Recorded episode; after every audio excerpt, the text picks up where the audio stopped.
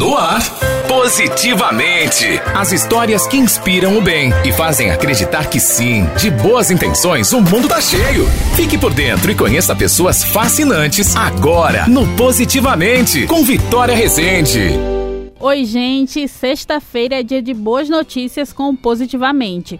E hoje vamos falar do aniversário de 60 anos da Fundação Nilo Coelho, pioneira na oferta de profissionalização e educação pública aqui em Petrolina. Em 1961, o senador Nilo Coelho, junto ao então prefeito de Petrolina, Luiz Augusto Fernandes, tiraram do papel o projeto ambicioso da Fundação Educacional de Petrolina, que hoje leva o nome do senador. E eu conversei com a Maria Beatriz Barreto, que é gestora da Fundação Nilo Coelho há 48 anos, e ela falou para a gente sobre o pioneirismo da instituição. Ao criar a fundação, ela tornou-se em Petrolina a pioneira do ensino de primeiro segundo grau e profissionalizante. E criando a primeira escola tradicional, Escola Marechal Antônio Alves Filho, atual EMAR, nossa querida escola aí tradicional.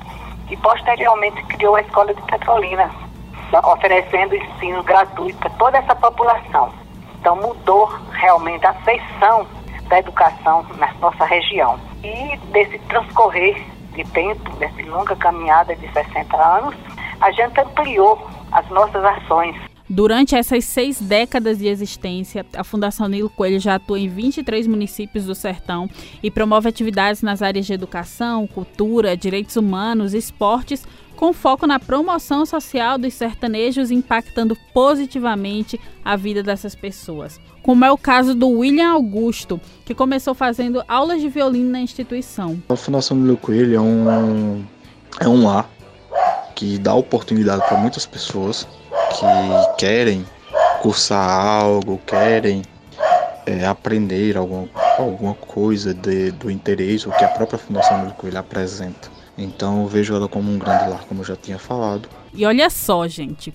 William saiu da Fundação Nilo Coelho há cinco anos e atualmente toca na Camerata 21 de Setembro e na Orquestra do Sertão, mas ele sempre retorna à Fundação para auxiliar os alunos nos estudos de música.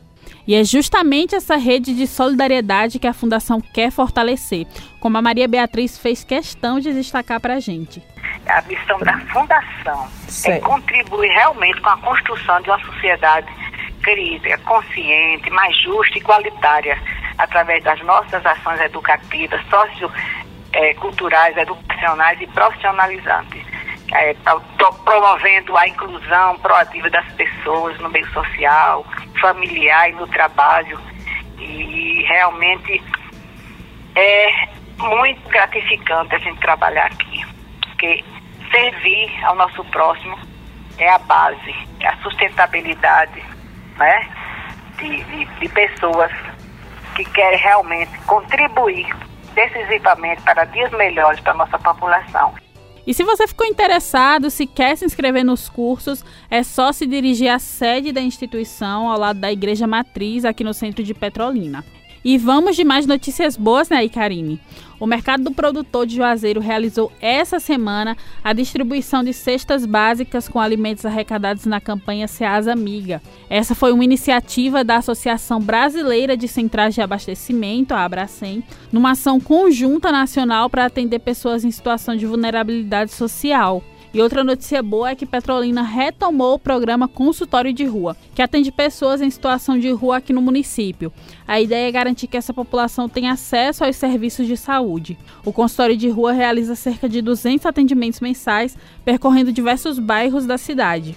E essas e outras notícias você encontra, claro, no blog nossavoz.com.br. E se você quer ouvir mais uma vez o Positivamente ou outro podcast da Grande Rio FM, é só acessar granderiofm.com.br ou procurar a gente no Spotify. Eu vou ficando por aqui e eu volto na próxima semana com mais boas notícias. Tchau, tchau.